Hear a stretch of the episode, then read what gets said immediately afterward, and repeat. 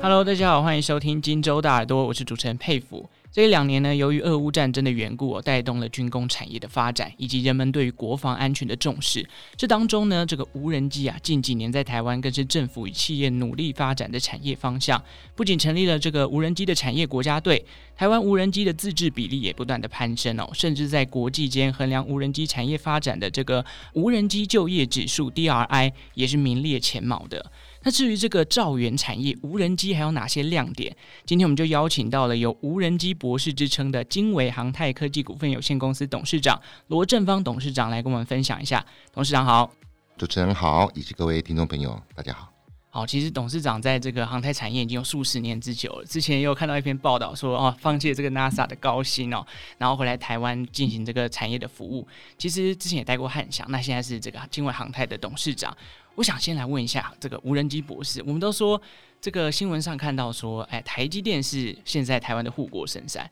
那未来的下一个护国神山，大家会说是无人机产业，不知道您怎么看待这件事情呢？我想台湾目前面对的外部的挑战是非常严峻，是不希望有任何的战争，但是如果万一台海发生了战事，我们必须要思考，必须要怎么样保护自己。是，那么从乌克兰的经验里面。现在的战争已经不是数人头的，那么是由现代的科技技术搭配了战场上非常多不对称的轻薄短小的兵器，是所组成的一个战力。就台湾来讲，短时间里面要能够生出很多的小孩子，在人数上能够跟对面的这个解放军的人数来相抗衡是不可能的。是，但我们不要忘记，台湾是个制造业的大国，我们也是个科技岛。那么，如果在有限的时间里面，我们可以把这样的自动化产线架起来，嗯，那么搭配了非常多的无人机，能够快速的进行量产。当这样的数量可以到达一定程度的阻吓对方的数量的时候，当然对方要做任何的动作就必须要三思。是，乌克兰在这个战场上面，除了有人民很勇敢的意志之外，他还是靠了很多盟国的协助。不过，战场上的进行每天都要等待。以这样来看，台湾不需要等待，台湾应该这样的准备可以提早的来进行，是未雨而绸缪。我们不可能等到战争的时候才等到别人能够伸援手，更何况那时候的情境有可能台湾对外的沟通非常的困难，需要靠到我们的在地能够自主的生产啊这些无人化的机器。那我们也知道，无人机就是个会飞的机器人，不管在现代战争里面扮演了前方目标快速的资讯的截取。作为战场上通讯的踪迹，嗯，乃至于做起发起自杀的必要的攻击，那么人员躲在比较安全的地方，那么操纵了这样的无人机，未来无人机甚至是可以群飞的方式来进行，可以用很小的兵力，以自动化的方式呢来进行比较大面积的防卫，啊，所以用这样的角度来看，它的确是我们保护本身必要的手段之一。所以听到董事长这样讲哦，不管是在保护人民，或者是在呃对外抵抗外国的这个攻击的状态的时候，其实无人机的发展是非常重要的。当然，刚刚前面有提到这个无人机国家队已经成立了，那刚好董事长本身呢也是身为这个无人机产业国家队的队长嘛。那我想问一下，您怎么看待这个无人机产业的优势呢？其实像我们经纬航太在农业领域有一个这个机型叫做神农无人机，其实针对这个东南亚市场，对于农药的喷洒，还有这个啊，电脑控制它的整个飞控的基准啊，都是非常的专业跟非常的精准的。那我想问一下，呃，董事长在这一块怎么看待我们无人机产业的优势呢？我想无人机是一个啊非常具备新兴战略的精神的代表了哈。是啊，它也是一个居民通用技术的代表啊。原因是我们在平常利用无人机来解决我们少子化。老年化，嗯，那么在这一些比较危险的环境里面啊，或者是没有人愿意去做的这样的环境底下，利用无人机去取代这样的劳力密集的作业。是，如果他平日的时候呢，他就可以在农田上面来进行做生产管理的巡检，他也可以在战时的时候，对于战场上面的目标来进行做管理，所以它是转一个弯就可以运用到军事上面去。就整个无人机的推进技术上面，我们也为了和平的手段，一直在推出这种紧急灾害的应变救援，是救灾救灾的部分。我们在灾害的现场上面，利用无人机能够快速的看前方的灾害的灾损状况，嗯、能够对前方的状况然后回报这些情报给救灾的队伍，让他们可以在有限的时间里面达到最好的救灾效果。其实我们这样的人机的一些协同作业的展现，用在战场上面也是一样，你也必须要展现你对前方的整个战争损害的这个状况的评估，以及能够联起后方的这整个支援部队。是，所以我们看起来是在发展智慧农业或者是智慧物流。可是，相当程度也是在发展一种国防的技术，自我保护的技术。是无人机国家队呢，其实蛮重要的，在硬体的部分是在解决掉对外的依赖。过去中国大陆以它作为一个国家的重要的任务工程，所以以大量的补贴的方式，那么在深圳这个地方有四千多家以上的公司跟供应链。哦，所以大大小小无人机上面用的无人机呢，他们那边一个 cluster 一个聚落非常的完整。可是随着整个现在全球的地缘政治战略越来越清晰，许多国家知道了中国制的无人机有治安的问题，嗯，啊，它一定对你的国安是风险，是它的制造的品质也不见得稳定，所以在飞安上面也是威胁。因此，未来的这样的地缘政治的影响之下，有很多国家现在都已经禁止了中国的零件，乃至于中国的无人机，那这就是台湾的机会。嗯，我从最近的新闻里面看到，印度也不能用。中国的零件哦，也要杜绝红色供应链。是，那整个北约的里面呢，英国、德国也开始在禁了。嗯、是、啊，这是类似就禁了华为，禁了这一个大疆等等的，一步一步的。那、啊、美国、日本更不用说了。啊，所以在这样的进的过程里面，的确各个国家要追起来，开始要有零件的来源，不见得每个国家都有能力去做这样的事情。是，那台湾因为过去在 ICT 产业，在整个消费电子产品的量产。我们已经是非常有充沛的这样的能量。台湾在航太技术上面，至少在无人机上面也走得蛮前面的。嗯，只是怎么样把过去我们工业的优势转成能够形成取代中国的一个供应链的来源。是这样的想法，现在已经在军用商规这样国家级的计划，在无人机国家队的努力之下，已经有了非常多的突破。嗯，从它的材料，从它的关键的模组，从很多从电动车上面借来的，比如说能源电池技术。以及一些刻意要突破的，类似马达，嗯，啊，或飞控电脑，陆陆续续已经在这个自制率上已经可以相当相当的高，是，剩下是在借由量产让它更便宜，能够跟红色的供应链零件能够 PK，这个也要涉及到除了台湾自己要用之外，如何快速进行国际化的布局，让更多人开始来使用台湾的零件，嗯，因为量大了以后，它就越做越会越便宜。而台湾在全球的无人机的新兴战略产业上面，就会扮演一个不可或缺的角色。是，所以其实从应用的领域到这个技术的突破，其实台湾都有一个很强大的利基点哦。当然，刚刚提到的是这个农业的领域跟救灾的领域，那我们想要请董事长再往军事领域的发展前景，再跟我们深度的聊一下。因为其实主要在这个军用无人机上面会分成两种规格，一种是军用军规，由中科院去研发的；那另外一种则是这个军用商规哦，是开放给民间的企业去参与。当然，在去年八月。在嘉义就成立了一个亚洲无人机的 AI 创新应用研发中心。那其实经纬航太在这两块都有相关的这个呃参与度哦。那像是最近其实有招募了九家的厂商，投入了这个五百亿元的商业的标案，希望可以拿到三千架的这个军用商规的无人机。我想问一下董事长，在这个部分呢，因为其实在今年七月底的时候已经有原型机交件了嘛，那经纬航太在这当中扮演的角色是什么？那目前有什么进度是董事长可以跟我们分享一下的呢？我想在过去的几年之间，其实蔡英文总统他的国防政策有一点跟过去很大不一样的地方，就是在产业国防化或国防产业化，在这两个面向上面呢是很不一样的。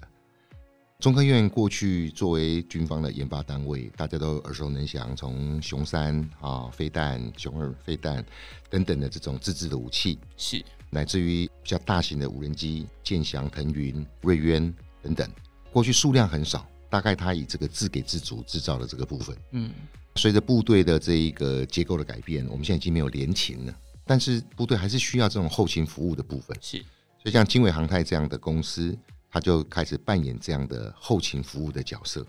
以签约的方式跟中科院一起联手，但是由民间的公司的人接受了训练跟管制了以后，进驻到基地里面来提供日常的保养维护。是，当部队的这样的无人机越来越多了，他就会把这部分越来越扩大，交由民间的服务能量，补充了这一个部队里的人数的不足，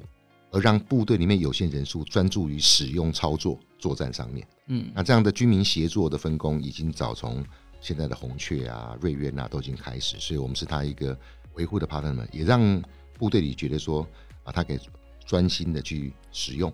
但是后勤的部分可以安心的交给我们。嗯，那么随着无人机或是这些轻薄短小的武器，它的发展呢越来越多样，越来越快，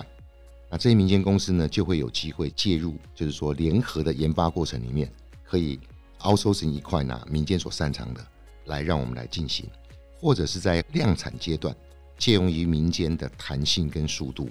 以自己的投资加入这样的生产的行列。是，那这对于我们暂时的所有的国家的整体科技力量的动员。平常有建立这样的生产体系，未来也是很重要的。嗯，所以现在军用军规里面这几款的无人机，即便是被中科院所设计，但是它的生产大部分也是量 outsourcing 出来，那么找到台湾更多的厂商能够合在一起，来形成一个军工的供应链。啊，我想这个产业化的过程里面其实是蛮困难的，但是也已经开始在进行。是。而不会说到打仗的时候，我们等待一个料件要等待国外寄来。那军用商规是另外一种不同的发展途径，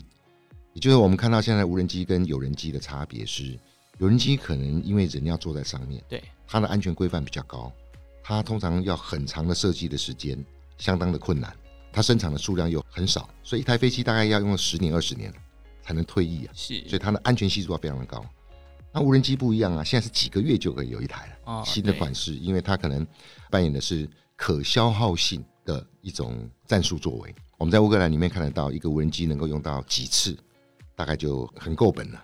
所以它不能用很贵很贵的很这种发展的方式，它必须借助于目前工业界可以随手可得的这样的零件、这样的产品，经过快速的组装跟系统整合了以后，可以扮演部分的角色。而这些角色是可以重复被使用的，或者是打掉一台再生产一台，嗯，这种方式相对来讲它便宜，它就可以生产的比较大的大量。是，这对台湾来讲，在国防资源有限的状况之下，人数有限的状况之下，怎么样能够有一块资源来发展这种分散的、致命的、去中心化的这样的布局，而让我们的国防更加的韧性。除了把有人的这样的部队或有人的最重要的主力放在后面一点。刚开始要做防御的时候，把这种无人化的设备呢放前面一点，借由这个第一波、第二波无人机对无人机的部分呢去消耗掉，那我们的主力部队后面再出来。现在的战场都是这样来进行。是。那军用商规大概就是在这样的构想之下，怎么样快速的利用民间的无人机公司既有的能量，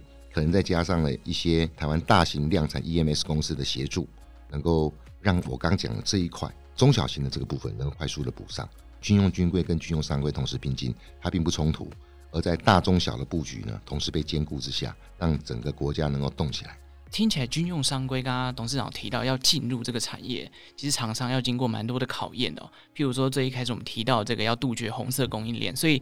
很多厂商在这个经过审核跟考核的过程当中，其实会要求这个厂商，哎，你不可以有任何中国相关的这个零件在里面，所以间接的也提高了台湾这个国防。无人机的这个自制率哦，那我不知道能不能再请董事长多分享一下关于这个呃自制无人机厂商在进入的时候，我们还会有哪些审核标准呢？我想治安是一个很重要的一个关键点。是，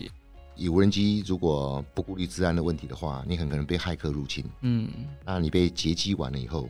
掉头反向就针对 敌人，友军变敌人了。是是是，所以在治安的这样的考量之下，你非得要用本国的产品，而且这个是。产业跟国家必须要高度管制起来。嗯，我们举个例子来说，美国佩洛西议长去年来台的时候，是中共做了一个事情，就是把 Seven Eleven 的看板显示出一些脏话。这个就是他做一个很刻意的示范。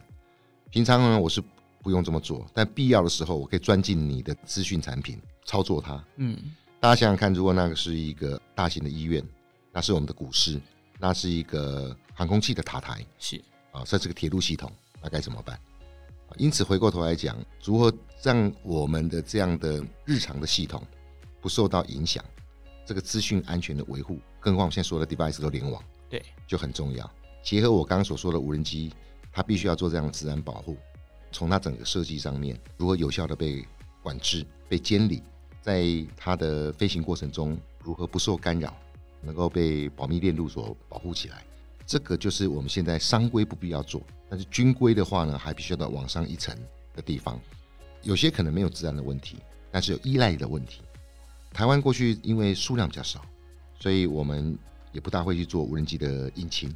或无人机的马达。是。那我们知道，无人机如果没有这种动力元件的话，它不能飞。以前最便宜的就是啊，深圳有，我们跟深圳买就好了。全世界是这样。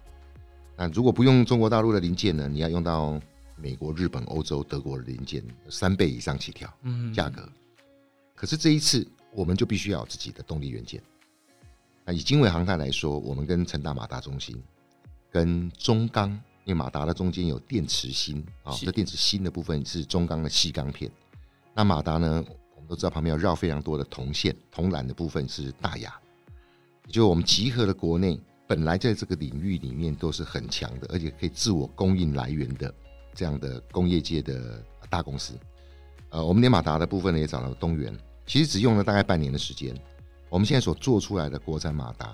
已经比深圳的 T Motors 非常有名的无人机的马达公司，它的 performance 高了八个 percent。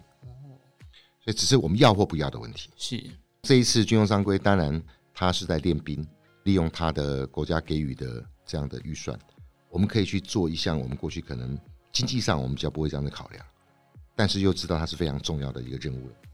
不过放心，这个马达做出来以后，绝对不会只有给我们自己国防部用，嗯啊，我们当然是想供应全世界，这个就是先求有，啊就会越来越好。我也很相信说，呃，类似的这样的，不管在飞控跟 AI。这样的强大的边缘运算能力的飞控电脑，或者能够长程的通讯，但是能够抗干扰的长城通讯，乃至于未来可以接上低轨道卫星的六 G 的这样的通讯元件，是。其实台湾未来会在整个无人机产业上面呢，这些关键的